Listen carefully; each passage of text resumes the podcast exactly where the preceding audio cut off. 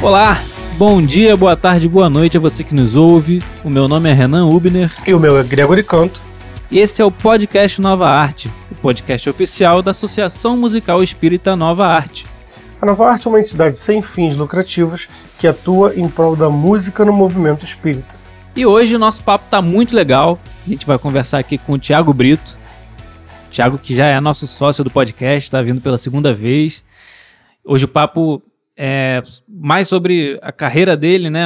Carreira, digamos assim, no, na música espírita, a trajetória dele, melhor dizendo.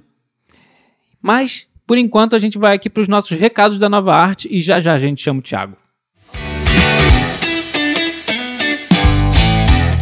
E mais uma vez, vamos lembrar vocês sobre as nossas redes sociais, nossos contatos. Então, se você está ouvindo esse podcast e ainda não segue a Nova Arte nas redes sociais, chega lá no Instagram, no Nova Underline Arte Underline Espírita. A gente também está no Facebook. Você pode buscar a Nova Arte, Associação Musical Espírita, ou entrar no facebook.com.br Nova Arte. É, e temos também o nosso site no novaarte.org.br, onde além de mais algumas informações sobre a associação, você encontra a possibilidade de se tornar um de nós, né, de se associar à Nova Arte, passar a fazer parte desse trabalho, é, contribuir financeiramente ou com o seu trabalho mesmo, é, para que a Nova Arte continue né, realizando esse importante trabalho na música espírita. E a gente quer aproveitar para deixar, como sempre, aqui o nosso contato também por e-mail. Então, quem quiser fazer contato com a Novarte como um todo ou com o podcast, né, mandar um recado para gente, sugestões, críticas, é, sugestão de pauta, de convidados, é, estamos aí de braços abertos no contato novaarte.org.br ou também podem deixar a mensagem lá nas redes sociais, né, essas redes que a gente já falou, tanto no Instagram quanto no Facebook, né, manda lá pelo Messenger ou DM lá no caso do Instagram, que a gente vai responder todo mundo e vai, vai conversar. Por hoje é isso de recados, então vamos agora para a nossa pauta principal. E vamos chegando aqui, né, para conversar com o nosso queridão Thiago Brito. Uh, hoje a gente vai falar sobre essa trajetória dele, né, quase 10 anos ou mais de 10 anos por aí, por volta de uma década de música espírita. A gente vai falar sobre o início da trajetória dele, como é que foi esse processo todo. Tiago, seja muito bem-vindo. É um prazer ter aqui você de novo. Se apresenta aí pro pessoal mais uma vez, fala o que, que você faz da vida, o que, que você faz no movimento espírita. Fala aí sobre você. Cara, muito legal estar aqui com vocês nesse espaço de, de pensamento, nesse espaço de questionamento. Nós, como espíritas, devemos cultivar o hábito de sermos questionadores, de sermos cabeças pensantes, e esse espaço aqui é maravilhoso para isso, porque o movimento espírita precisa pensar, o movimento espírita precisa refletir. Bom, então meu nome é Tiago Brito e eu dedico parte da minha vida à divulgação do espiritismo, à divulgação da doutrina dos espíritos, atuando no que a gente chama de movimento espírita, né?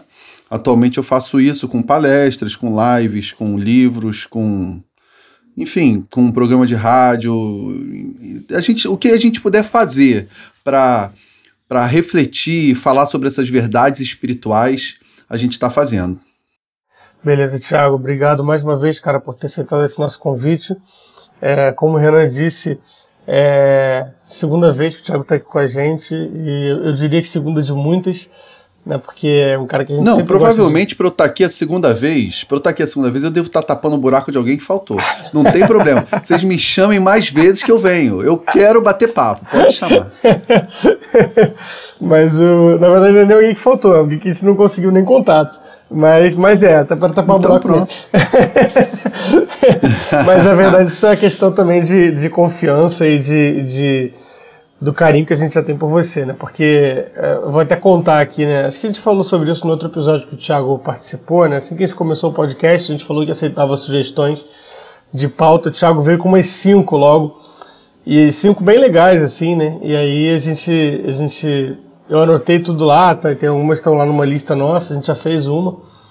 E, e é um cara com eu, quem eu sempre gostei de conversar muito sobre as coisas da nova arte, do movimento espírita. Não à toa eu coloquei ele na na, na, furada de ser o presidente da associação, né, Thiago, por três anos. Verdade, legal.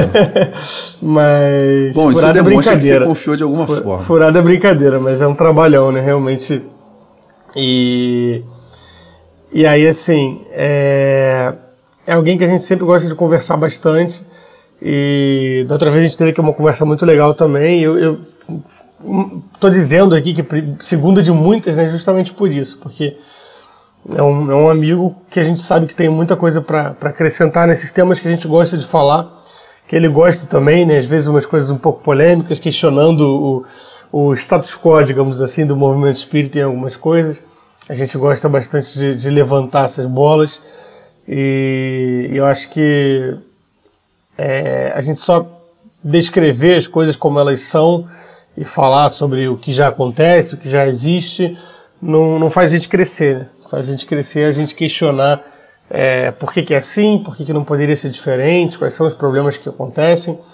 E, e aí hoje a gente vai fazer uma sequência né, das últimas do, dos últimos dois episódios, a gente já começou a falar um pouco sobre essas coisas, trazendo outros convidados que falaram um pouco também sobre suas trajetórias, em especial sobre questão de estilos diferentes, né, e tal. A gente fez o primeiro episódio com o Yasu, que faz um trabalho é, ligado ao, ao, um pouco um sertanejo, digamos assim, no, no movimento espírita. Depois a gente trouxe o Eric, né, que junto comigo, com o Renan e outros, outros trabalhadores, temos o trabalho dos samaritanos, que é de samba, né, e, e a gente sempre falando sobre essas, essas diferenças, né, essas coisas que, que que a gente às vezes precisa enfrentar dentro do movimento espírita para fazer o trabalho. E o Thiago é um cara que passou muito por isso, né? Não só em relação ao estilo musical, mas em relação a, a várias questões ao longo dessa trajetória dele. Né? O Thiago é um cara que antes da música já tinha um trabalho dentro do movimento espírita. Veio a música, a música é, é, meio que passou, né? Porque atualmente ele resolveu dar uma parada nesse trabalho, mas foi uma trajetória eu diria, meteórica com, com muitos, muitas coisas que aconteceram, né? Muitas, muitas é, é, dois álbuns lançados, alguns clipes, muitas e muitas apresentações, muitos convites, muitos shows, desde apresentações de palestra musical naquela casa espírita pequenininha onde ele levava o pendrive dele com playback e a caixa de som, até grandes shows em locais fora de movimento, fora de centro espírita, né, produzidos com som, luz, etc. Então, acho que foi uma variedade muito grande de experiências. Acho que a experiência do Thiago como um todo é muito, foi muito intensa ao longo desses anos e por isso ele tem muita coisa para trazer para a gente. Então, assim, a ideia de hoje é a gente bater um papo geral sobre como foi essa trajetória e o Thiago tem com certeza muitos aspectos interessantes e polêmicos, como a gente gosta de falar sempre, né, é, para trazer sobre tudo isso. Né? Então, mais uma vez, seja muito bem-vindo. A casa é sua e começa a contar pra gente essa história aí, a gente vai, a gente vai debatendo. Ah, então vamos, vamos sim. É, bom, gente, na verdade eu, eu nunca fui um grande cantor, nunca fui um grande artista, nada disso. Fui um trabalhador da música, da música espírita e sem uma formação musical, sem um, sem um talento como compositor, enfim, não, nada disso. É, mas veio, veio, surgiu de forma muito mediúnica, né? É, as músicas psicografadas e todo o direcionamento do trabalho, que é um, um, lance meio tabu, né, da gente falar, porque as pessoas se assustam um pouco. Se você chegar é, numa casa espírita dizendo que você está recebendo músicas, que você está psicografando, o espírito está direcionando o trabalho. O espírito chega, inclusive, a, a, a trazer reflexões sobre a, a estratégia de difusão do trabalho. Inclusive, Vou contar uma fofoca espiritual aqui para vocês. É, o espírito que trabalhava com a gente, que trabalha com a gente, né, o professor Leopoldo Machado, ele sugere a música Pobre e Rico como música de trabalho e orienta que antes do lançamento do CD a gente gravasse um clipe e que esse clipe fosse postado. E quando a gente faz isso, a gente pega essa música, a gente grava esse clipe, a gente joga.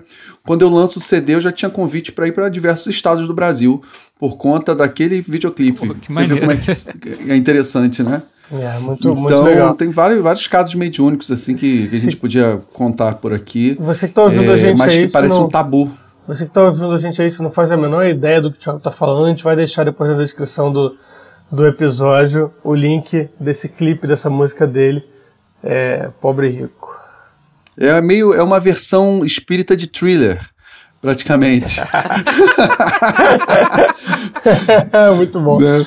É, bom, pra, hoje de repente você vai assistir, vai achar meio brego, o cara, dança, cara levantando no umbral, rastejando umbral, enfim, é, na, no, caminhando em, em, colônias espirituais e tudo mais. Mas é, foi uma mensagem legal, um, um refrãozinho chiclete, mas com um conteúdo doutrinário muito honesto é, muito focado em o Evangelho segundo o Espiritismo. Foi uma canção que eu me, me lembro como se fosse hoje. Eu psicografei ela em menos de um minuto. É, e o legal foi depois fazer um estudo da música e encontrar os subsídios de forma muito sólida, muito concreta nas obras básicas do Espiritismo. Né? É, e o curioso que eu estava num começo assim nessa dessa descoberta da mediunidade, da psicografia e ver palavras que, por exemplo, eu não usaria e não uso, não são do meu vocabulário. É muito estranho quando eu leio você se sente desnudo, né, cara? Como, como diz na música, enfim. Então, é, foi um processo muito curioso, mas que eu, eu gosto de dizer que é muito, muito engraçado como é um tabu, né? Porque, não sei, Renan, Gregor, não sei se vocês percebem isso no movimento espírita em geral. Não estou nem falando só da música essa proibição meio que velada da mediunidade, né? Não, não pode dar passividade, não pode incorporar, não pode, não, não é o momento, não, não pode, não pode psicografar dentro de casa, não pode. É, enfim, é, rola uma, uma proibição meio velada, o que é muito estranho para a proposta de Kardec, né?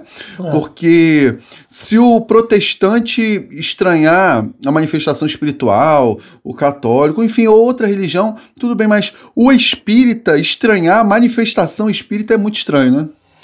Cara, é, eu nunca vivi muito isso de perto, assim, porque eu não tenho nenhuma mediunidade muito aflorada reconhecidamente, né, assim.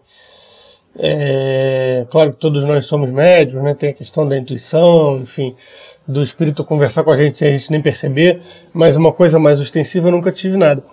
Mas eu, claro, a gente observa, né, algumas coisas. Assim, a leitura que eu faço disso é que o movimento espírita no Brasil, pelo menos, ele, ele por incrível que pareça, né, se acha muito conservador, né? Ele acaba sendo muito conservador em muitos aspectos. Eu digo por incrível que pareça porque o espiritismo é nada conservador. Não, mas o movimento espírita é. Isso, isso é um né? contrassenso gigante, assim. Mas.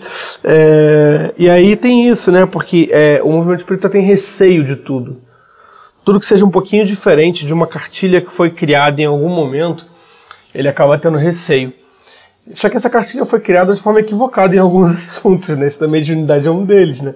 Se você não pudesse ter nenhuma manifestação mediúnica fora de casa espírita, o espiritismo não existiria né? Porque não existia nem casa espírita quando ele começou a surgir através de manifestações mediúnicas.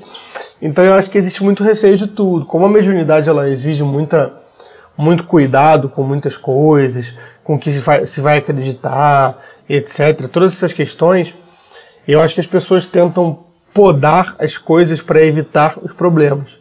E aí elas Boa. deixam de é, vivenciar os benefícios que a, a mediunidade traz, né?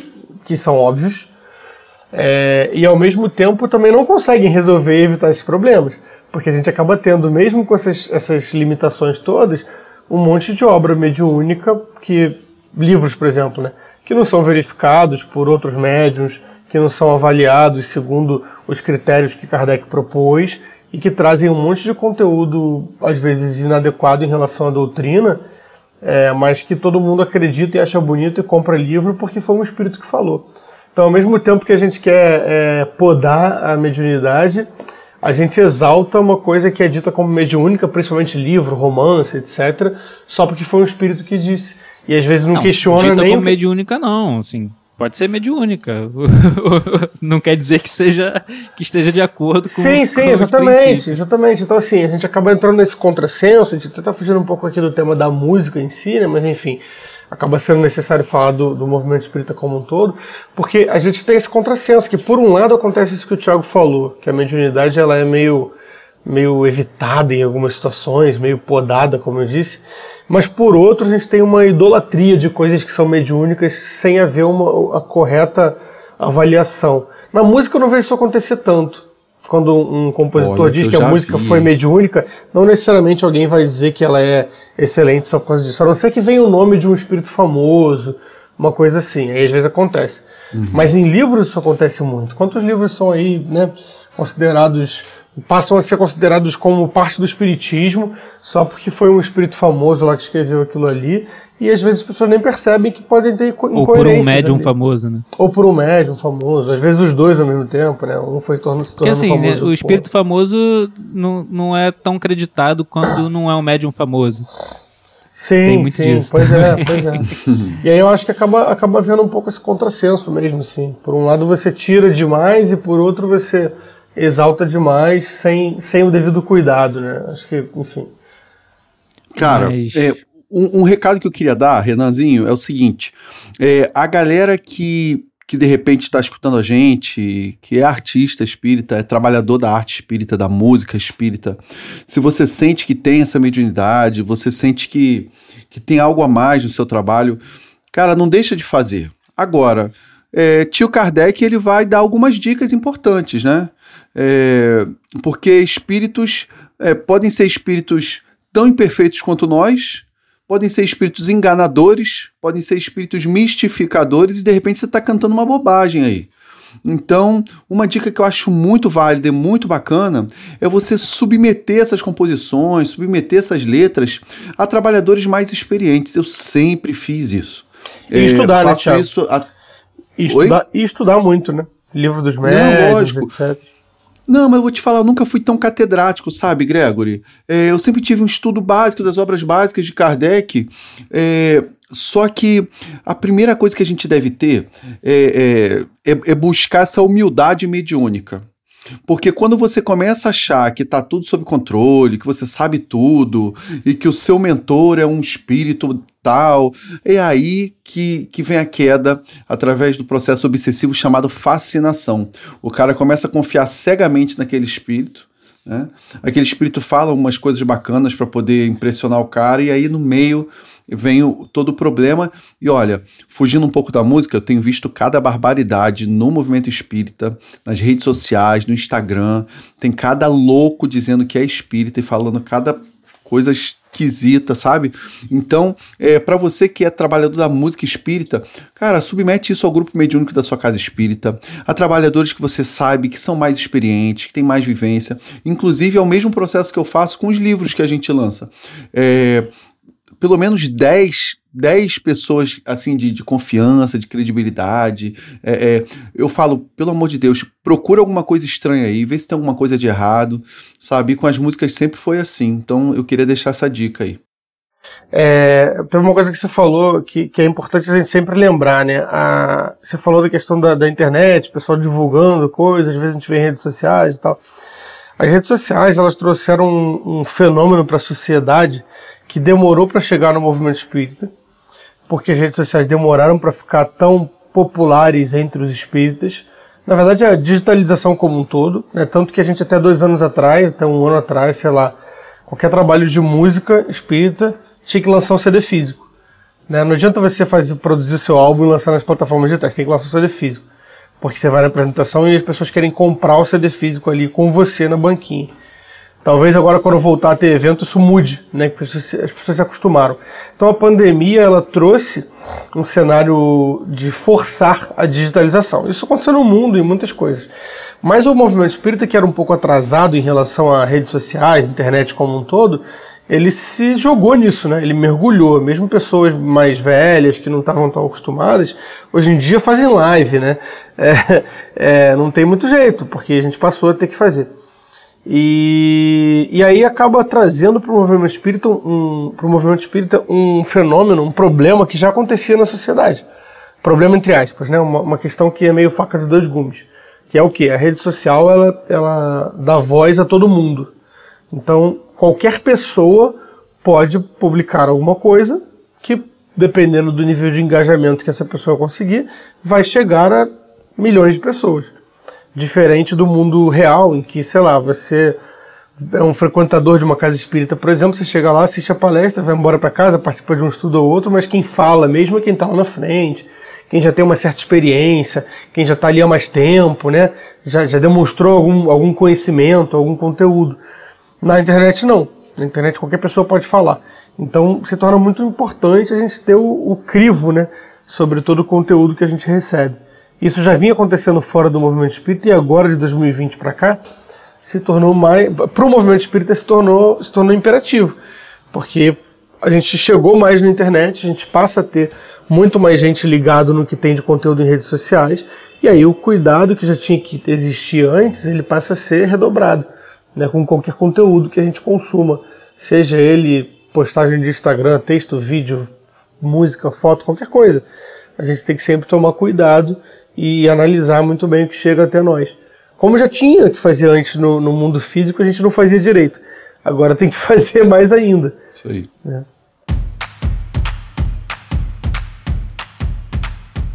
Então, Thiago, deixa eu te fazer uma pergunta aqui, é uma curiosidade minha. Falou do, das, das músicas psicografadas e tal. E aí a música chegou em um minuto. Mas como é que acontece isso, assim? Chega a letra para você, beleza. E como é que a coisa acontece é, melodicamente, assim? Tem uma... rola uma intuição, você se vira depois, é, já chega pronto também, já tem, tem um... Na verdade, é, é cara, é muito louco, que é o seguinte... É, na nova arte, vocês sabem muito bem como sonorizar um palco, né, cara? A gente chega lá de tarde, quando o evento é à noite, né? A gente chega às vezes de manhã, né, para montar, almoça, sempre bom almoçar com vocês. Depois aí monta tudo, aquele esquema todo e tal. Quando a gente almoça. É, quando? Às vezes rola um lanche. Então, é, com eles, quando eles querem passar a música, é muito simples. Na verdade, eles já sonorizam toda a banda e eles tocam a música para mim ao vivo. Eu vou escrevendo e cantando.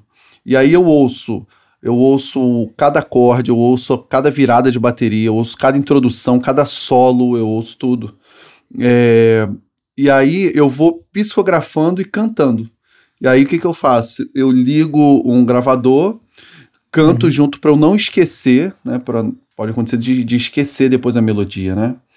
É, então, na verdade, a música toca dentro da minha cabeça, toca tudo dentro da minha cabeça, e, e eu não sei é, é, tá em que tom? Como é que é essa harmonia? Quais são os acordes? Não sei. Eu tenho que ir explicando para o músico, para o produtor, e aí a gente vai é, é, construindo ali a cifra, né? Eu vou dizendo qual é a nota, qual é a melodia. Pela melodia vai. Bom, vocês são músicos, vocês sim, sabem. Sim. Dá para dá ir sentindo, mas eu tenho que dizer qual é o estilo, qual é o som, quais são os instrumentos que eu ouço ali. E a música já vem pronta, cara. Maneiro. É assim que rola. Assim Cara, que muito rola. interessante isso. É como se você tivesse o... uma, uma.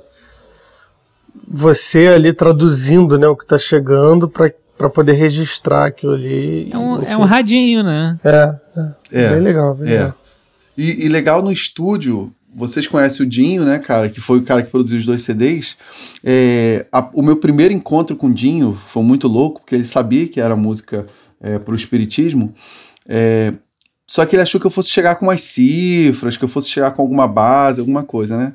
E o legal é que ele senta. Bom, vocês são músicos, vocês sabem que existe ali uma. Vamos dizer que existe uma intuição melódica, né? Só que foi muito mais que isso, porque eu cantava e ele tocava simultaneamente ao mesmo tempo, uma coisa muito louca, muito mágica, assim. Como se ele já conhecesse a música e, e, e, é engraçado porque, tipo o Gregory, né? O Gregory falou, não, porque eu não sou médio, né? Ostensivamente não sou. A gente sempre pensa que não é, né? E aí, o, o Dinho, com isso na cabeça, não, é porque a gente, já, a gente já tem uma ideia de qual é o próximo acorde, o que, que vai acontecer, mas não. Tocar uma música inteira sem conhecer a música e como se já conhecesse é muito diferente, né? Sim. E o mais legal disso tudo é ver depois os relatos da galera que, que tem mediunidade nos shows, né? É, dizendo que estão, que estão vendo e, e, relatos muito parecidos. Não é? Então não pode ser uma viagem da cabeça de A, de B ou de C, se A, B e C veem a mesma coisa e sentem a mesma coisa. Então é, foram comprovações que no início eu precisei ter. Né? As pessoas dizendo que, que estavam vendo, e, e muito legal saber é, que os espíritos curtem o som, que os espíritos se alegram, é, pessoas falando que viram os espíritos no palco rindo, espíritos no palco felizes, espíritos no palco curtindo o trabalho, né? É, e fora uma coisa assim que também me impressiona, que trabalhos como a Nova Arte, por exemplo, né, é, shows, as pessoas relatando o, o resgate, tratamento é, espiritual de, de irmãos resgatados mesmo né, que foram atraídos por aquele som, pela vibração, pela energia daquele evento. É o centro espírita sendo um centro espírita e usando para isso a arte. É muito legal a gente ressaltar para ver se a gente quebra um pouquinho desses tabus, desses dogmas aí que a gente criou. Muito bom, cara, muito legal. É, mas beleza, cara, vamos, vamos falar um pouco mais aí sobre, sobre essa tua trajetória, não só a questão da, da mediunidade, mas o que mais que mais rolou aí, né? Você contou um pouco de como começou, né? Enfim, é, como é que foi, como é que foi depois disso, né? Assim, você recebeu essa essa primeira conversa, né? Vamos gravar ali o clipe, vamos fazer aquele primeiro álbum e depois, né? Que que que que aconteceu? Cara, é muito louco porque eu sempre confiei desconfiando, né? Kardec diz que a gente tem que ter um pé atrás, cara. A gente não pode mergulhar de cabeça porque é um espírito que está falando, né? A gente tem sempre que, que usar a fé raciocinada, né? Mas beleza, foi dando certo pra caramba e, e foi caminhando. Só que aí eu chego no movimento espírita é, como um peixinho fora d'água, né? É, vocês tiveram a vivência da Comerge, por exemplo, né? Vocês tiveram casas espíritas que, que tiveram ali é, a juventude muito atuante nesse campo da arte, né? Irajá, um berço maravilhoso no Rio de Janeiro, show de bola. Eu não. Eu estava numa casa espírita onde ninguém frequentava a Comerge, numa casa espírita onde, onde não tinha essa integração, né? E eu chego com um CD pronto, né? Porque a partir do, da terceira música, o espírito chega e diz: Não, cara, a gente está psicografando um CD. Três meses depois, o CD estava pronto, né? Então, eu chego meio deslocado, sabe, cara? Eu chego deslocado. É... Eu tive, a, eu tive a, a benção de ser abraçado na minha casa espírita. Né? As pessoas entenderam que o propósito era sério, entenderam que não era brincadeira, né? É, então eu tive esse, esse, esse acolhimento um acolhimento assim, meio. Bom, vamos ver no que vai dar, né? Eu confesso, é, é, assim, sendo muito honesto, tá? Sendo muito sincero, é, a Casa Espírita passou a incentivar mais, abraçar mais, quando percebeu que aquele CD estava se revertendo ali para. Re, revertendo o apoio financeiro também para os trabalhos sociais, os trabalhos de caridade da Casa Espírita, né? Isso foi um, um up a mais, um incentivo a mais. Mas eu chego no movimento espírita cara, deslocado. E aí eu encontro algumas figuras que me abraçaram, sabe? Não foram muitas, não, tá? Eu posso lembrar aqui de Ana Cláudia Bittencourt, grande trabalhadora do movimento de música espírita, que me acolheu, me levou para casa dela, onde rolava um encontro, cara. O que ela chamava de encontro de feras. Só a galera graúda, viu, cara? Um pessoal que entende, sabe, de música é, eram quase que quase que luais. Era Ana Cláudia Bittencourt, com Ariovaldo Filho, com Ricardo Sardinha. Eu comecei a frequentar o mainstream da música espírita do Rio de Janeiro. É, Robson Ribeiro, a galera fera, sabe? É, a Natasha passou por lá, Marcelo Daimon. E aí eu comecei a ficar amiguinho desse pessoal. É, mas a Ana Cláudia que, que me abraçou, posso dizer que ela foi a madrinha ali. E aí, uma fofoca assim legal de sobre acolhimento e preconceito no movimento espírita. Teve uma galera que torceu a cara, sabe? Tipo assim, que negócio é esse? Tem hip hop, tem, tem rock. Pra época isso era uma, uma, uma coisa assombrosa, né, cara? É, rap, hip hop, é, depois veio samba, que vocês sabem muito bem como funciona. Então, é, teve um choque assim para uma galera grande. E aí apareceram dois malucos que me carregaram no colo. Um foi o Wagner Arantes, que de forma, eu brinco, né? Eu digo que de forma irresponsável, resolve me colocar no palco principal do Rock in Rio Espírita. Opa, devo dizer, do AME. Ele me leva, eu acho que em 2011, para o palco principal do AME, cara. Chegou lá Thiago Brito com playback e cara, foi uma experiência muito legal. Qu quantas pessoas cabem naquele salão dia de AME, vocês lembram? Acho que umas 400. Ah, umas 400, se tiver gente em pé, assim, é. como geralmente tem. ah, irmão, então, aquela saudade daquela aglomeração, né, cara? Pô, com certeza. E aí, é, o Wagner tem essa irresponsabilidade de me abraçar e falar, cara, ele me viu numa mostra da Abrarte, onde você se inscreve e você vai lá e participa. Então, é, é, é um espaço muito aberto. A Abrarte, a quem a gente deve toda a gratidão. Eu sou um associado da Abrarte. Então, Associação Brasileira de Artistas Espíritas. E aí lá Wagner me conhece e resolve me levar, cara. É, a gente não tá aqui para ser unanimidade, nem tem que ser mesmo, porque seria uma prepotência ridícula. Mas é, aquela galera de braço cruzado, torcendo a cara. vocês sabem que é, eu escutei um, um, um, grande companheiro nosso de, de movimento espírita, de música espírita, dizer o seguinte: olha, é, isso aí é música de oba-oba. Isso para mim não é música espírita. Eu escutei um, um cara renomadíssimo falar isso do, do trabalho que a gente estava desenvolvendo. E aí ele teve que aturar 400 pessoas em pé, cantando, dançando, batendo palma. Parecia que estava na igreja gospel, nego. E era uma música ali com psicografada com, com o Thiago Brito ali. De oba-oba. E, e, e de oba-oba. Mas e qual foi o efeito disso? Se a gente reconhece a árvore pelos frutos que ela dá. É, alegria reflexão evangélica, reflexão doutrinária. E, cara, por que não pode cantar, dançar, bater palma, brincar, ficar feliz, né? E, e cara, você pode ter a mensagem mais linda do mundo. É, ela precisa tocar cor corações. E ali estava tocando. Senão ela tá é, escondida. Não, não é? Não sou erudito, o meu som não é rebuscado, vocês sabem muito bem disso. Mas eu achei que ali estava alcançando o objetivo. E aí veio um outro cara que resolve me carregar no colo também, chamado Júnior Vidal. Júnior Vidal é, é, que, cara, vocês também sabem que ele tem uma característica, né? O apelido dele é Patrol, que ele é meio tratorzão, cara. Ele, ele enfrentava muitas barreiras, assim. E Júnior me carrega no colo e ele faz um, um negócio meio zagalo, sabe, velho lobo? É, vocês vão ter que engolir.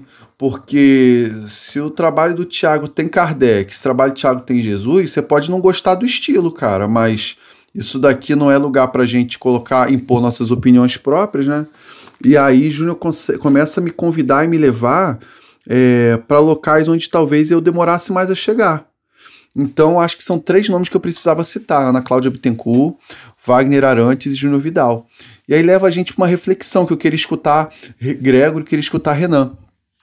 Será que trabalhadores com propostas honestas, propostas sinceras, é, com conteúdo doutrinário é, real, será que eles sempre encontram espaço, incentivo e acolhimento? O que, que vocês acham? Cara, nem sempre. Tem uma coisa. O cara tá invertendo a entrevista, né? Tá fazendo pergunta pra gente. É, eu, eu, eu, antes eu ia comentar um, um negócio que você falou do, do Júnior, né?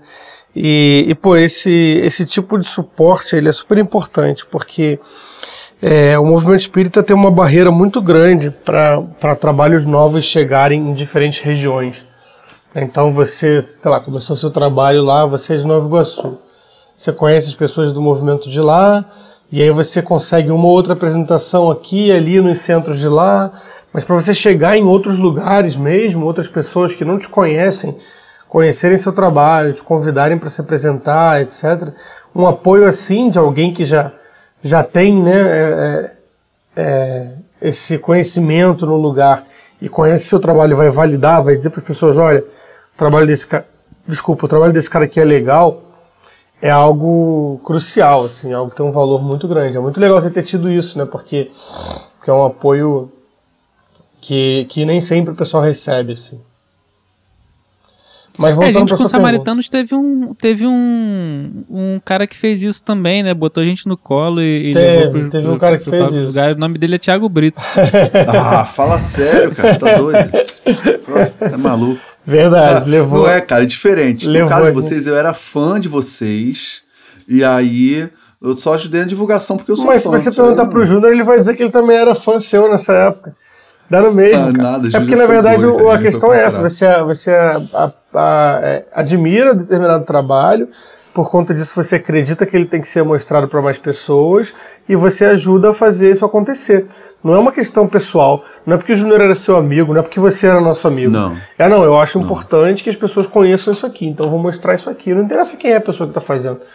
Entendeu? Eu acho que, acho que esse, esse é um ponto interessante né? Porque assim, amigos você tem outros também, e não necessariamente foi fazer a mesma coisa com eles. Então acho que é uma questão do trabalho mesmo, né? Então assim, a questão, isso já, já responde um pouco essa essa sua pergunta, né? Eu acho que isso nem sempre acontece, né? Acho que isso não é pouco no movimento espírita. É, e esse apoio acaba dependendo disso, né? de uma chancela de alguém que já está ali inserido naquele local, de uma coisa um pouco mais artesanal, digamos assim, né? De, de alguém é. ir lá e falar e tal. Acho que essa resistência que, que as pessoas encontram, principalmente no início, né? Vai variar muito com muitos fatores, né? Tem, tem a questão é, do, do, do envoltório ali, né? Do, tem casas que, que são mais abertas, tem casas que são mais fechadas. Uh, tem a questão do, do formato e, da, e de quão dentro ou fora da caixinha aquilo tá. Então, acho que, muito variável. É, alguns trabalhos sofrem muito mais com resistência né, do que outros. É, uma coisa que eu acho que vai... o Thiago deve ter não passado. Tem muito a ver com a validade deles. Uma, uma coisa que eu acho que o Thiago deve ter passado, e sei lá, talvez nem todo mundo que faça trabalho com, com banda, por exemplo, passe é a questão de conseguir enquadrar um estilo de música um pouco mais moderno, né? Um pouco, sei lá, mais trabalhado, com arranjos de banda e tal, em ambientes que não são só apresentações de música, né? Porque o que, acontece? Como o Thiago trabalhou durante esse tempo também com esse formato do playback, né? De levar o background dele lá, instrumental, e cantar, isso abriu espaço para que ele fizesse isso.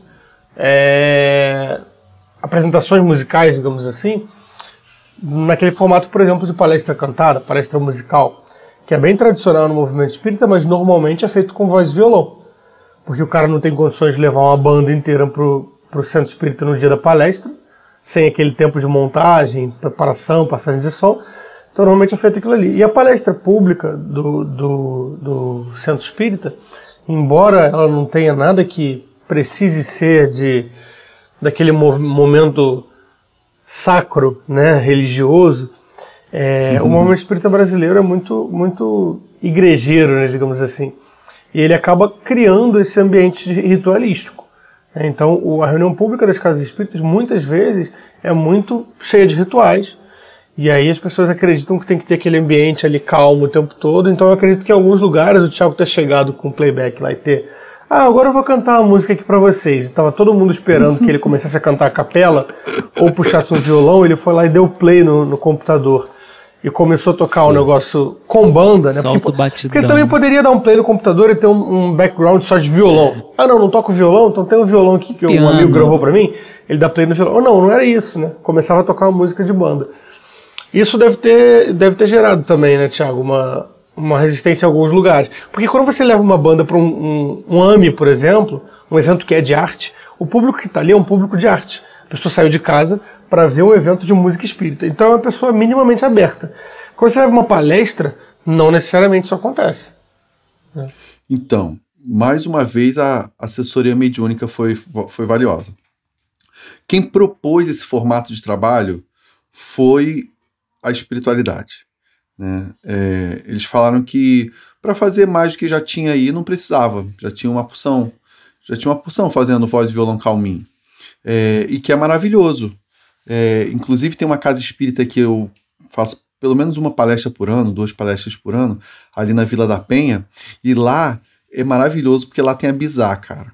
O que ela faz com voz e violão é, é lindo, é incrível, eu amo, eu amo ir naquela casa. Se eu não me engano, eu tenho problema, mas eu acho que é Casa do Caminho se eu não me engano o nome. É não. sim, é sim. É, né? Sim. E aí, é, a proposta foi essa no início, sabe? É, bom, eles já sabiam que eu não cantava e não tocava. e aí, eles propuseram o seguinte: olha, a gente vai levar uma alegria para o Salão da Casa Espírita, né? Coisa de Leopoldo Machado.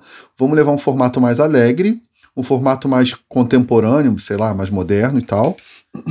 É, e aí eu falei assim, pô, professor, mas esse negócio tem tudo para dar errado, né? Não vai dar certo. Ele falou assim, Tiago, é, tem formas e formas de fazer. Vamos usar a inteligência para fazer. Você não pode chegar com heavy metal e pé na porta. Chega devagar, usa o bom humor, usa a simpatia, começa com a música calma. Numa crescente, daqui a pouco tá todo mundo cantando rap no meio do salão da casa espírita. No final, você encerra com uma música calma de novo, que é o que o movimento espírita gosta, gosta de chamar de preparação para o passe. Cara. Ou para prece, né, se for o caso. Acabou. Ele mandou essa. E, e, e o que que acontecia? É, ele falou o seguinte também. Se você for esperar evento de música na casa espírita para apresentar música, você só vai cantar, só tem esse momento uma vez por ano. Infelizmente, as casas espíritas só fazem isso no dia do aniversário da casa espírita, né? A maioria então, delas. Né? A gente a gente vai enfiar a música espírita no meio do cotidiano da casa espírita. Como? Nas palestras, cara. Então, a gente conseguia encaixar a música, dica aí para os amigos aí, trabalhadores da, da arte espírita, ou também você que é dirigente, está escutando a gente. É, encaixa, dá para encaixar três, quatro músicas dentro de uma palestra, cara. Pô, uma hora falando, caramba, cada música dois minutos e meio, três minutos, cara, você já dá uma quebra bem gostosa ali e encaixando no tema do que você vai falar. Sim. Dá para fazer três, quatro, fácil, dá para fazer fácil, né? Então, te garanto que nesse dia a galera não vai dormir. Pelo menos nesse dia eu garanto que não, não vai. Então, Ou pelo menos vai acordar um pouquinho, né? O cara dorme 10 minutos ali, depois acorda na música. Olha, Gregory, dependendo da música, também dá para trazer esse relaxamento. Sim, aí. sim, mas eu tô falando dessa vibe que você propôs aí de música. Ah, Diferente foi, foi, foi. e tal. E vocês sabem que eu fazia uma piadinha que eu falava assim, gente, por exemplo, você. Bom, a galera não conhece, mas pode puxar aí Jesus é o ar, no, no YouTube deve ter. É, eu chegava, fazia assim, pessoal, vamos cantar. Música espírita tem que ser o quê? Tem que ser. Principalmente em lugares onde ninguém me conhecia, eu fazia essa pegadinha. Música espírita é calma, não é, pessoal? Aí todo mundo, é. Então vamos cantar comigo. Aí eu fazia, bem, bem lento. Jesus é o ar. Bem lento, bem lento, bem calmo. Aí, to, aí fazia aquele coral lindo. Pronto pessoal achava lindo o refrão. Aí eu ia lá e dava o play, cara. Aí começava tum, tch, tum, tum, tch, tum. Aí, meu irmão, quando viam, estavam cantando o rap. Aí quando acabava, falei, e agora, gente? Vocês acham que vocês fizeram agora? A gente vai pro umbral ou tá tudo bem? Aí o pessoal ria. Você já tinha uma quebra de gelo ali, né? Sim. Então, sim. É, acontecia muito, Gregory. Você falou, Tiago, você encontrou essa resistência? Olha, eu chegava em casa espírita, as pessoas estranhavam, cadê o violão dele, né? É, e aí eu via muito é, é, o movimento, a, a, a, linguagem corporal diz muito, né? Eu via pessoas de cara fechada e braço cruzado. O que, que esse rapaz vai fazer aí? E no final elas estavam já assim, ó, desarmadas, sorrindo, braço descruzado, cantando, dançando, mexendo. É, é o poder da arte e, e ainda mais, o poder da doutrina dos espíritos através da música, né, cara? Então a gente Sim. foi quebrando barreira. Na prática. E, e quando é. vocês falam, ah, eu carreguei vocês no colo também, que, que ajudei a espalhar e tal. Pessoal, o que sempre me fascinou foi a quebra de tabu, a quebra de barreiras, quebrar muros e construir pontes. Então, quando eu via que tinha uma proposta com uma pegada diferente e com uma seriedade de propósito, aí que vinha a vontade mesmo de fazer acontecer. Sim, essa, essa questão do, do trabalho, ele, ele quebrar essa resistência é, é, muito, eu acho muito bonito, assim, porque você comentou né, que você chegava, o pessoal cruzava o braço, fechava a cara, e quando você estava saindo, a, a visão era totalmente outra. A gente passou por isso no Samaritano em alguns lugares também. E, e isso é muito legal, porque a gente conseguiu mudar um pouco a visão de algumas pessoas sobre isso, né? Esse mesmo cara aí que assistiu isso numa próxima vez chegar alguma coisa diferente, talvez ele não vá fechar tanto a cara assim, porque ele já vai dar o benefício da dúvida, né? Esperar para ver o que, que, vai acontecer, o que, que vai ser, né? o que, que vai ser aquilo ali antes de, de, de, de fato oferecer resistência, né? Enfim. Ah, cara, os samaritanos têm um depoimento lindo do Paulinho, trabalhador do. É 23 seu ou 27 seu? Terceiro, terceiro. Paulinho. 23 seu, Paulinho, que é uma simpatia. Outro dia mandou mensagem para mim, programando de repente aí para dezembro uma, uma ação presencial lá na, na casa espírita dele. falei, vamos ver como é que vai ficar o andamento das coisas. E Paulinho, que é um querido, ele tem um depoimento que ele mesmo fala. Ele foi assistir aquela roda de samba. Ali já era samaritano? Já tinha o um nome samaritanos? Eu não lembro. 2016, foi sim. Samaritanos. Foi a estreia. Foi a estreia. Foi. Boa. Então. E aí Paulinho falou que foi lá meio que de braço cruzado para investigar que história, que bagunça é essa aí, que algazarra é essa que estão fazendo. Né? E ele sai de lá maravilhado e diz: Olha, o que eu vi ali foram, foi uma reunião cristã, espírita, de muita alegria, cara, e muita cara, arte. Foi... Paulinho hoje é fã do trabalho de Samaritano. Sim, foi ele mesmo que dias antes é, questionou se a gente ia transformar uma casa espírita num clube. E aí. Mas só que é aquilo e... que eu falei, é o cara que foi lá e se deu o benefício da dúvida, entendeu? Ao invés de cruzar é os legal? braços e falar não aceito isso de jeito nenhum, ele foi ver. Né? Ele fez igual Kardec, ele foi ver a mesa girante, né, meu irmão? Exatamente. E aí, e ainda te digo mais, cara. É, é até um, um, um paradoxo legal isso, porque Leopoldo Machado fala que as casas espíritas devem ser, é, é, devem ser alegres para que não restem aos moços buscar os clubes e cassinos, né? usando uma linguagem da época. Sim, tipo, sim. aqui tem uma alegria saudável, então que seja um clube saudável, um clube de luz, né, cara? Um clube de evangelho, isso é maneiro. Sim, sim. Isso, isso dá pra gente levar pra música muito fácil, né? Porque, pensando no jovem, por exemplo, né? Se você, você traz é, uma arte uma música que consegue chamar a atenção do jovem para ele estar dentro dos eventos espíritas, dentro da casa espírita, passando o tempo dele no fim de semana, por exemplo, você consegue muito mais facilmente evitar que ele tenha tentação de se divertir em outros lugares, que não, não necessariamente vão ter coisas legais. não só uma arte que seja interessante para o jovem de forma geral, mas para o jovem artista também uma arte que ele se que ele possa se imaginar fazendo, né? Sim, sim. Que sim. não seja algo que, que ingesse aquela pessoa e fale, não, o que eu quero fazer tá fora disso aqui. Não, não necessariamente tá fora disso aqui, né? Pois é, pois é. Ele tem que se ver ali, ele tem que se encaixar ali. Sim. Ele não vai fazer a música como o avô dele faria, né? Ele tem que fazer o som dele como ele é, né? É, e aí se você fala pra esse cara, ah, o. Vamos lá, vamos falar do rap, né? O rap não pode aqui, porque não é elevado, por exemplo, você tem que ouvir essa música aqui, calma, MPB de voz e violão, e ele não curte aquilo ali, o que ele vai fazer? Ele vai buscar o que ele gosta em outro lugar. Né? E esse lugar, esse outro lugar pode vir acompanhado de outras coisas, que não necessariamente vão ser é, boas para ele. Né? Esse é o ponto. É, esse a gente já pincelou aqui indiretamente, diretamente também, esse conservadorismo excessivo, né? De alguns dirigentes espíritas, que são obstáculos involuntários, mas que eu entendo que eles não fazem por mal, né, cara? Eles fazem por zelo, eles fazem por cuidado, porém, esse conservadorismo, quando ele deixa de ser racional, quando ele perde o crivo doutrinário, ele só está colocando barreiras, só está colocando empecilho e está afastando o jovem, está dificultando o trabalho de arte, né, cara? Mas é, não tem jeito, isso está caindo cada vez mais. É, as pessoas estão se dando por vencidas. Lembro, inclusive, aqui de uma polêmica de grupo de WhatsApp. Vocês. Eu não sei se vocês já estavam lá, acho que estava sim. Daquele antigo grupo Sou Seu Fã, que a gente tinha debates assim maravilhosos. É, e aí tinha uma charge espírita é, com um desenho de um dinossauro. Você lembra disso, Gregory?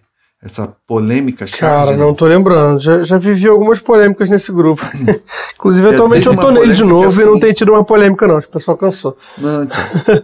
é, era uma charge daquele grande trabalhador, cara, lá da oficina de arte, da oficina de estudo da arte espírita, que trabalha com desenho, cara cartunista aí. Sim, sim. Me ajuda a lembrar o nome dele, pelo amor de Deus. O quadrinho dele era ALP. Quadrinhos era ALP. Luiz e Pimenta. Hum. André, Luiz e Pimenta são os três personagens.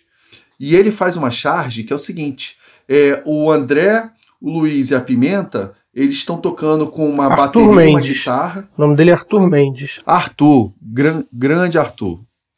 Então, essa era uma charge que os três personagens estão ali com uma bateria, uma guitarra, um baixo e tal. E aí chega um dinossauro verde, assim, e fala assim: aqui não pode música ou aqui não pode essa música, alguma coisa assim, e os personagens estão assim meio que se defendendo, né? É, é, é, assustados. E, e aí eu coloco essa charge no grupo e falo assim: ó, tá na hora de derrubar dinossauro. Rapaz, isso deu um problemão. não, porque não pode chamar os outros assim dinossauro, porque eu falei, então você tem que reclamar com o Arthur, o Arthur Mendes, a culpa é dele. É, é, a gente deve total respeito e gratidão a quem chegou antes, abrindo os espaços e mantendo as portas de casas espíritas abertas.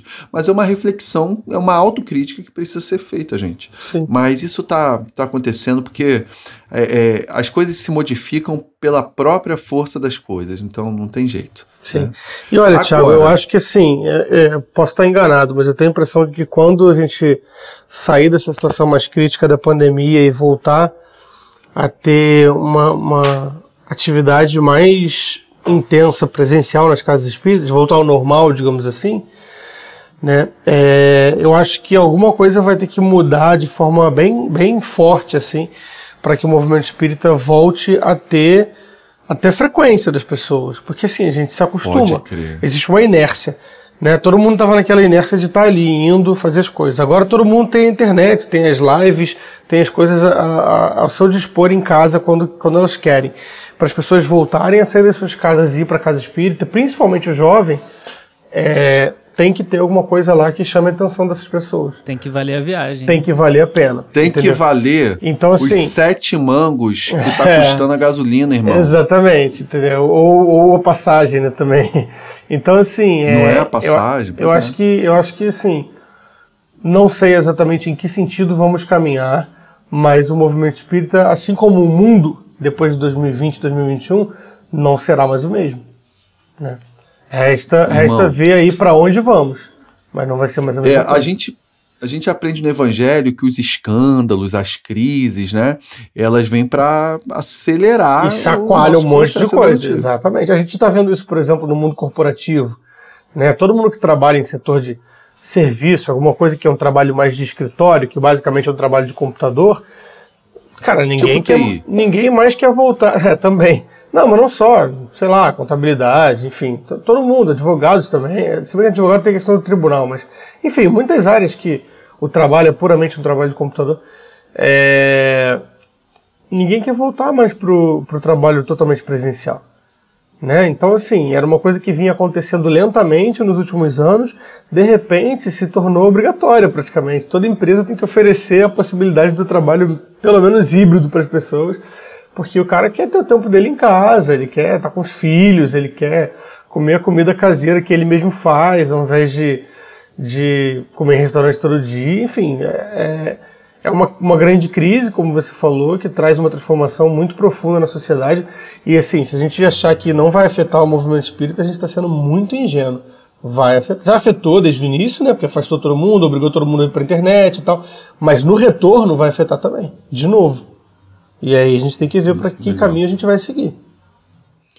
Bem considerado, cara. Então, casas espíritas, trabalhadores, é hora de acordar. Se ficar de lenga-lenga, a casa espírita vai ficar vazia, né, Gregor? Exatamente.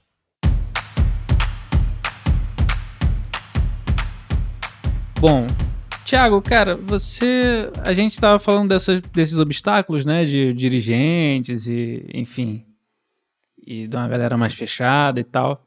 Mas tu não acha que o trabalhador, a gente, enquanto trabalhador espírito, também se impõe alguns obstáculos e impõe alguns obstáculos para para o trabalho, para a arte, para a gente mesmo?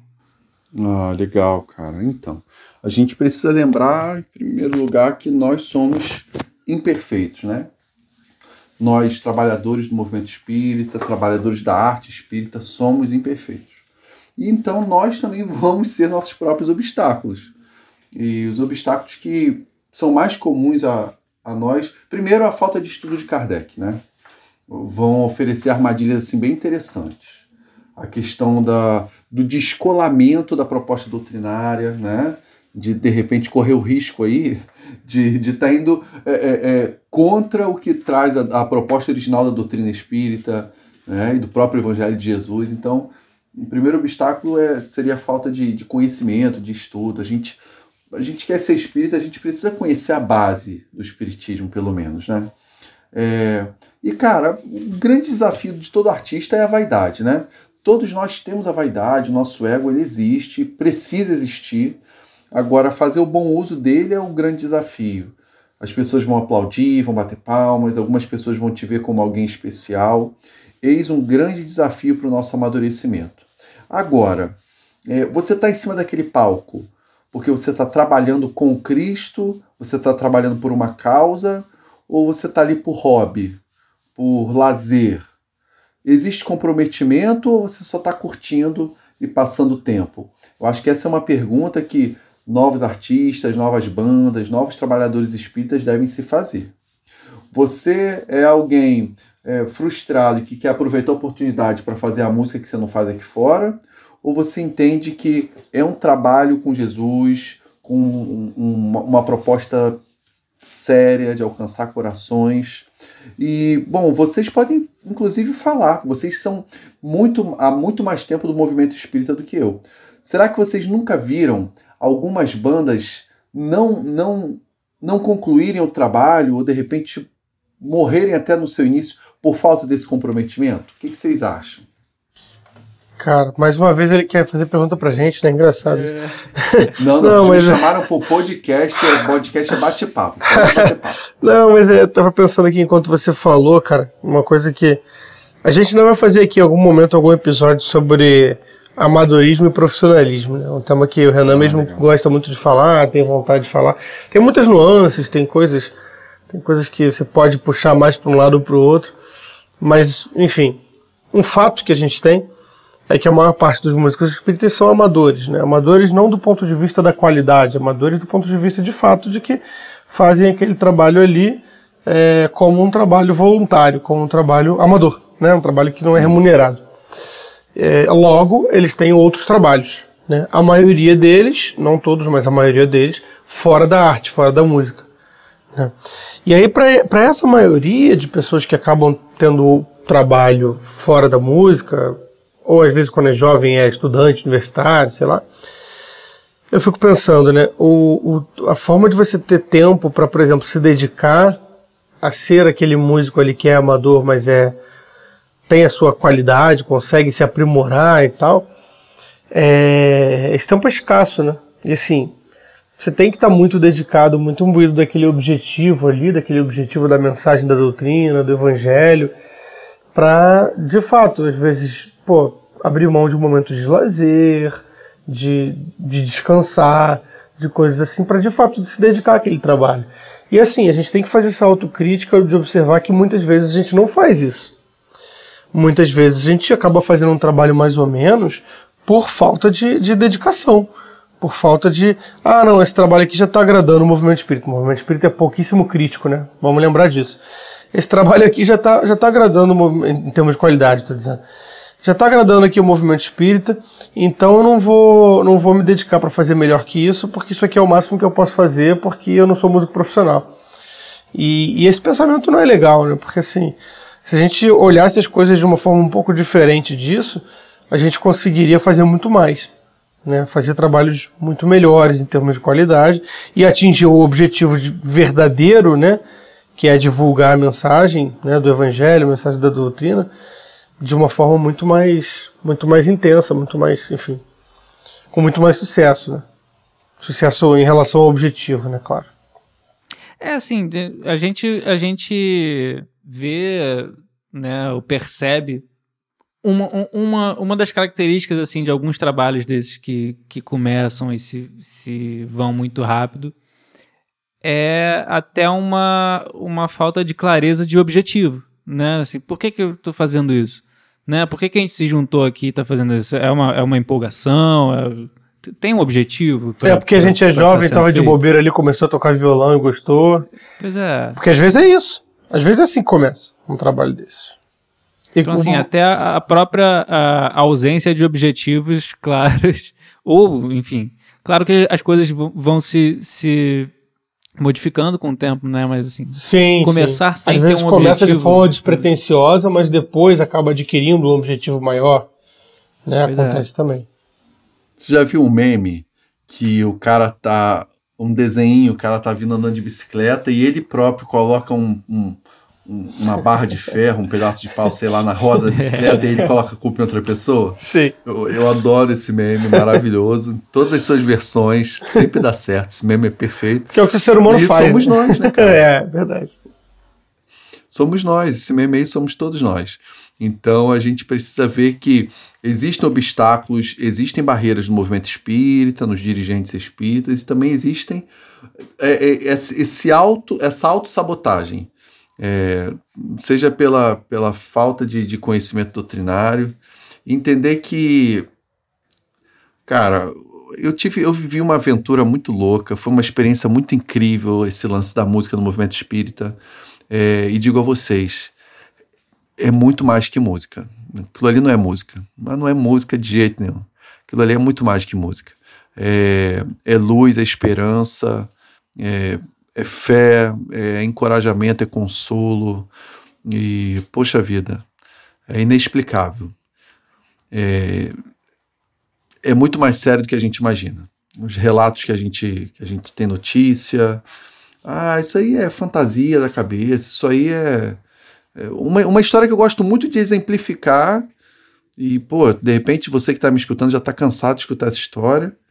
É quando o espírito vem falar comigo num domingo, mandando, mandando, mentira, pedindo para eu gravar uma música, sugerindo que eu gravasse uma música, e aí eu acho que não vale a pena, acho que tem nada a ver. E aí na semana seguinte vem um outro músico, Marcelo Daimon, falar comigo, dar o mesmo recado da mesma música, e ainda pega o violão e me mostra como ficaria. Então, gente, isso não é música, isso não é hobby, isso não é passatempo. É sério, é muito sério. E o efeito que as músicas provocam nos outros. Marielza conta como, como ela se tornou espírita foi através da música espírita. É, relato de pessoas com, com, com problemas pessoais, com problemas é, é, é mentais, embora sempre procure um profissional de saúde mental, mas é, como complementa, como auxilia, né? como socorre é, muitas pessoas. Então, não é só arte, não é só música, é trabalho de luz. É isso. Muito bom, cara. Acho que com essa fala a gente pode até considerar nosso tema aqui como fechado, né? A gente é, passou por vários aspectos aí, eu acho que encerra com uma, com uma reflexão muito boa para a gente, é, em todos esses aspectos que a gente falou, a gente ter noção do quanto esse trabalho tem que ser levado a sério, né? Tem que ser valorizado, tem que ser estudado, tem que ser feito com calma, com, com, com preparo, né? E levado a sério por todo mundo, né? A gente falou do caso de quem está de fora e que recebe o trabalho de uma forma positiva ou não. A gente falou de quem está fazendo o trabalho que tem que levar ele a sério. A gente falou do lado mediúnico que tem que ser levado a sério também, né? Não pode ser considerado como como algo negativo, né? Ou ser evitado, como o Thiago falou lá no comecinho da nossa conversa. E eu acho que, que fica, fica esse grande, essa grande mensagem, né? De assim, a gente gosta de exaltar os efeitos que a música pode trazer, mas então para a gente é, chegar nesses efeitos, a gente tem que dar a ela o valor que ela tem, em todos esses aspectos. Acho que, acho que esse é um bom recado que fica para essa pauta de hoje. Certo, Thiago? Certíssimo, Gregory. É isso aí, cara. Eu acho que a proposta desse podcast, a proposta da nova arte sempre foi essa fazia a gente pensar e refletir a importância do trabalho. É muito mais que música, é trabalho com Jesus. Isso aí. Beleza, então. Fechado aqui nosso tema principal de hoje. E vamos aqui partir para o nosso Nova Arte Indica.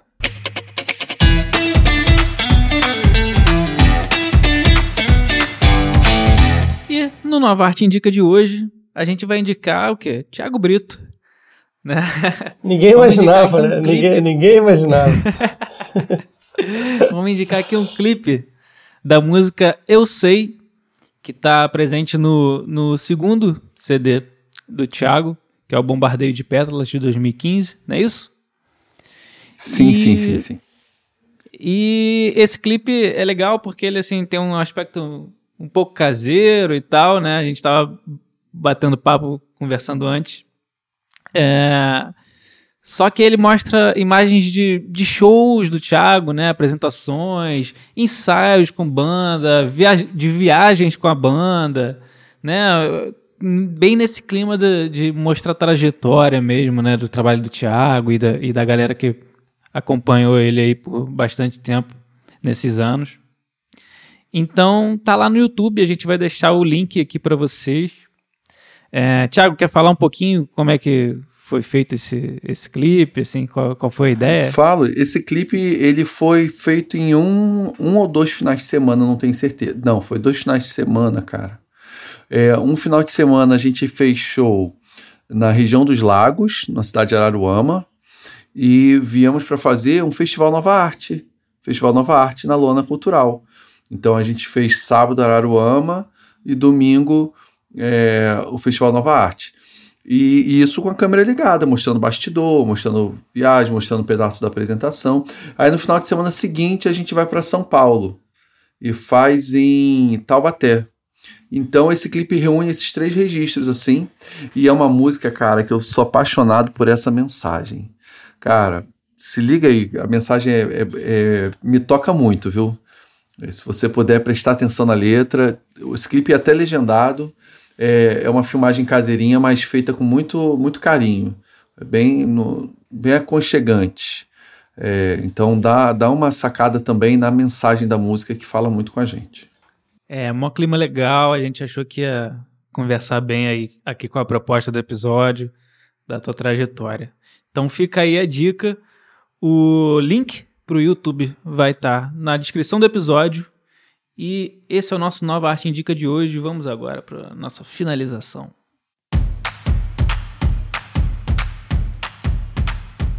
É isso aí, pessoal. Vamos então encerrando esse episódio de hoje. Mais uma vez agradecendo muito aqui ao Thiago por esse bate-papo gostoso. Se a gente pudesse, ficava aqui, né?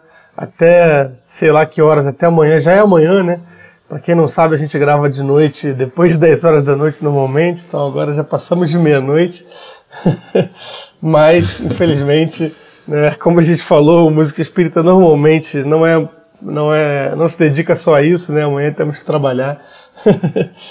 e, e vamos encerrar esse papo maravilhoso que a gente que a gente teve até aqui, já deixando mais uma vez as portas abertas aí pro pro Tiago para próximas participações. Vamos ver qual vai ser o próximo tema. É, e agradeço também você que está ouvindo a gente até aqui, né, que, que tem ouvido esse nosso podcast, que está se aproveitando dele para estar tá mais perto da nova arte, como a gente tem proposto desde o início, né, nesse período de, de pandemia, em que ainda não voltamos com as atividades presenciais. Muito obrigado a todos que estão nos ouvindo, a todos que apoiam a nova arte de alguma forma. E dessa vez um agradecimento especial, né? O nosso novo editor aqui do, do podcast. Agora temos equipe, né? Temos um, um editor que é o nosso amigo Caio. É... Obrigado aí pela força, cara. E vai ser muito bom pra gente poder contar com essa, com essa ajuda para o podcast acontecer. Tiago, deixa aí suas últimas palavras. Se quiser fazer alguma divulgação de algum material seu, é, das redes sociais, deixe seus contatos, o que você quiser, fica à vontade. Então, pessoal, se você estiver escutando esse podcast e eu já estiver desencarnado, o Gregor estava certo. Foram minhas últimas palavras.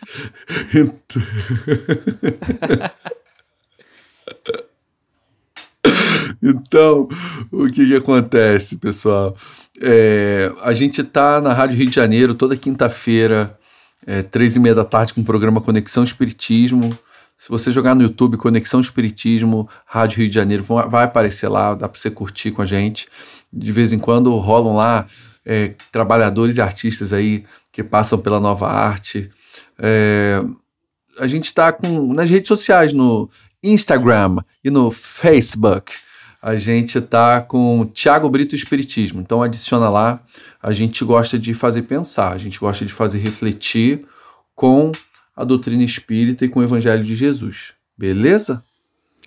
Beleza, Tiago. Muito obrigado. É, volte sempre, você é de casa. É, a gente vai se despedindo por aqui. Lembrando que a nova arte existe porque nós acreditamos na arte espírita e a arte espírita depende de cada um de nós então, você que está ouvindo a gente aqui, muito obrigado pela força. Quem quiser pode mandar lá no contato novaarte.org.br sua mensagem, sua sugestão. Entra no site também, no novaarte.org.br e se associa à Nova Arte para você começar a fazer parte desse trabalho também. Muito obrigado, até a próxima. Tchau, tchau.